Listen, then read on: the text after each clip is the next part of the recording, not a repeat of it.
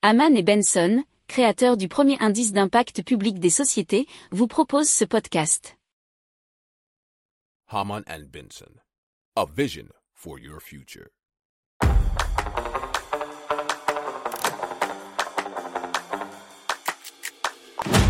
Économie, tech et innovation, hydrogène, énergie. Le journal des stratèges. Présenté par Boris Kahl. Bonjour à tous et bienvenue dans le journal des stratèges. Au sommaire, on va vous parler d'une éolienne adaptable. On va vous parler de comment le Wi-Fi pourrait sauver des vies. On vous parlera aussi euh, de Solar Airship One, le futur de voyage aérien durable. Et enfin, on terminera avec euh, eh bien, le recyclage des volants de badminton. Vous écoutez le journal des stratèges numéro 393 et ça commence tout de suite.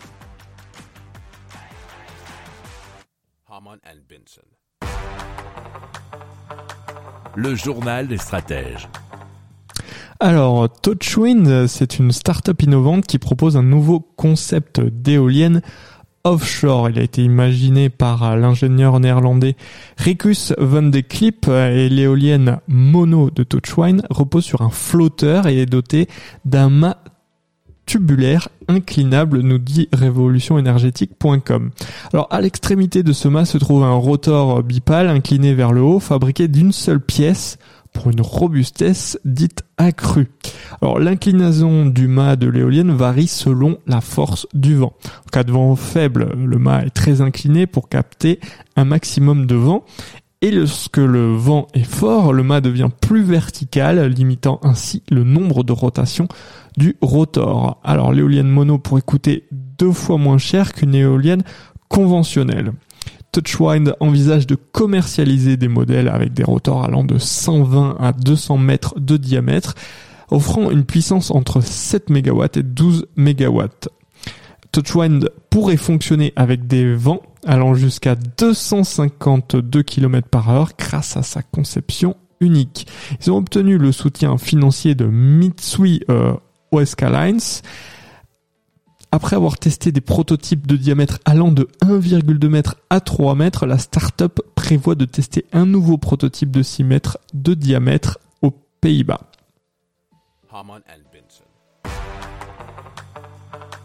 Le journal des stratèges. Alors Zoeker a développé un capteur euh, qui permet d'utiliser les perturbations des signaux Wi-Fi pour reconnaître les mouvements des personnes. Alors l'algorithme développé est capable d'identifier les mouvements, y compris les chutes, en analysant ces perturbations, nous explique leséchos.fr.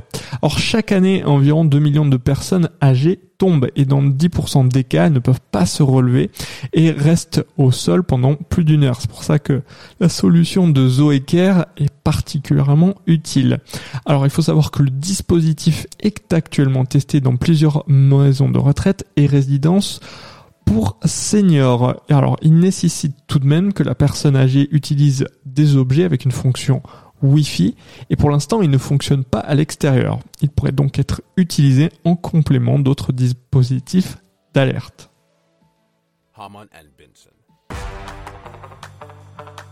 Le journal des stratèges.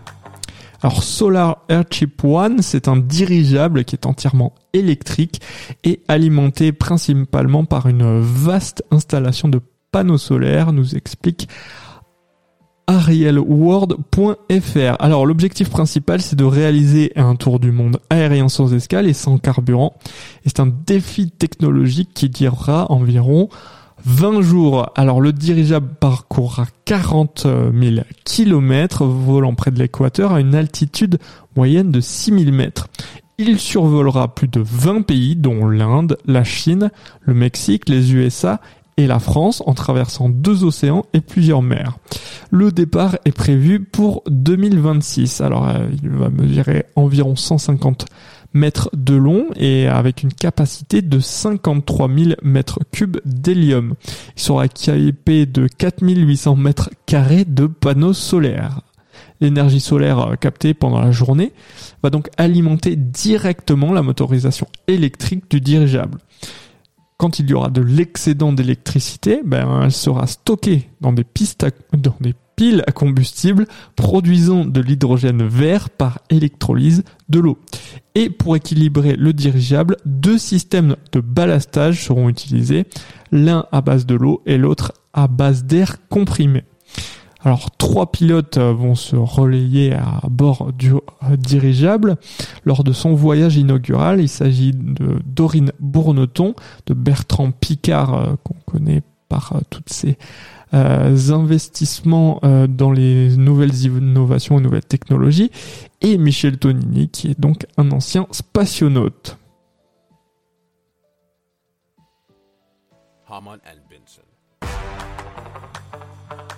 le journal des stratèges. Voilà, c'est terminé pour aujourd'hui. Je vous souhaite une excellente fin de journée. Je vous dis à très très vite pour plus d'infos. Ciao ciao.